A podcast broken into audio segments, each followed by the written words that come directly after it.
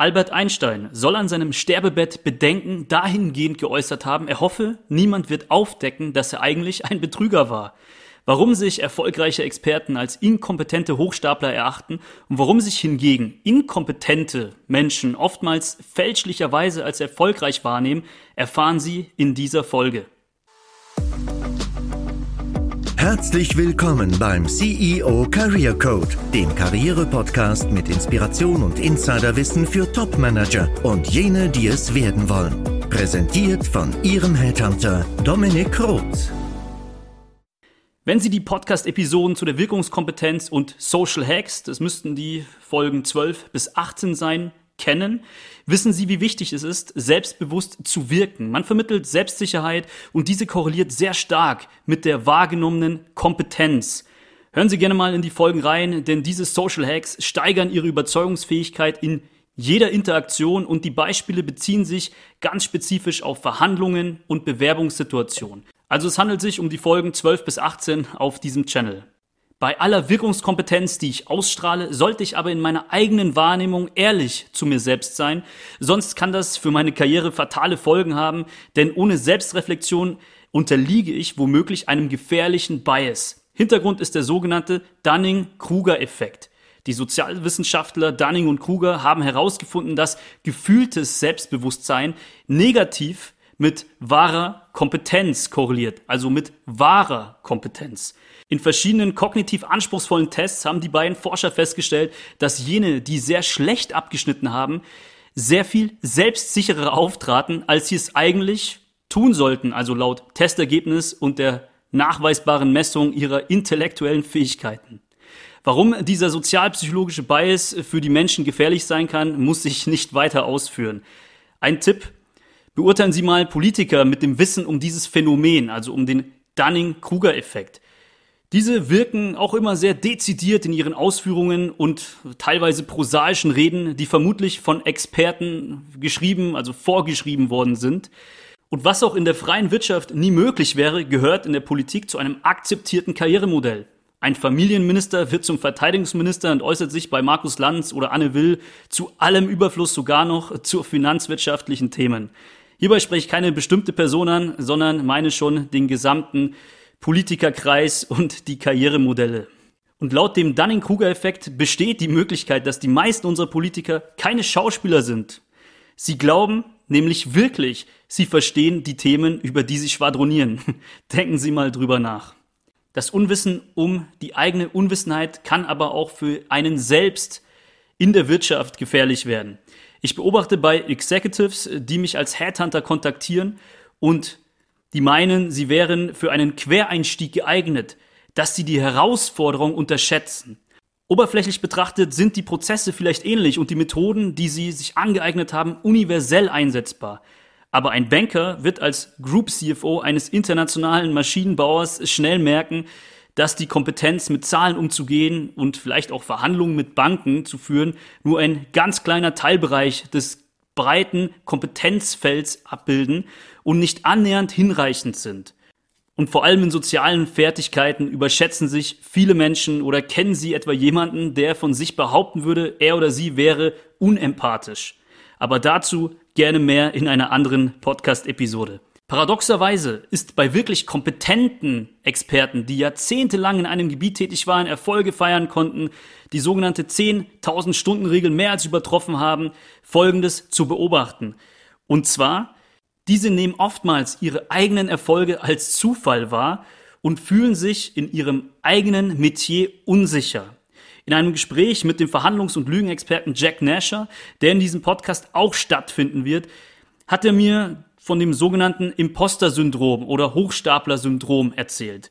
Demnach fühlen sich nachweislich kompetente Experten zunehmend inkompetent. Der Grund? Je tiefer man in eine Materie eintaucht, desto mehr nimmt man wahr, was man alles nicht weiß. Man könnte zu Nischengebieten in seinem Circle of Competence noch viel mehr lernen oder man könnte auch noch zu der Konferenz mit den anderen Experten oder zu diesem Seminar gehen, um sich weiterzubilden etc. Scheinbar soll selbst Albert Einstein an seinem Sterbebett Bedenken geäußert haben, er hofft, dass niemals rauskommt, er sei in Wahrheit ein nichtswissender Betrüger. Zumindest sagt man das. Das Hochstapler-Syndrom lässt mich also an mir selbst zweifeln, wohingegen der Dunning-Kruger-Effekt mir dank meines Nichtwissens darüber, was ich eben nicht weiß, ein gefühltes Selbstbewusstsein verleiht. Wie gehen wir mit diesen Infos in unserer Karriere um? Wenn Sie sich in Ihrem Circle of Competence unsicher fühlen, sind Sie in kompetenter Gesellschaft.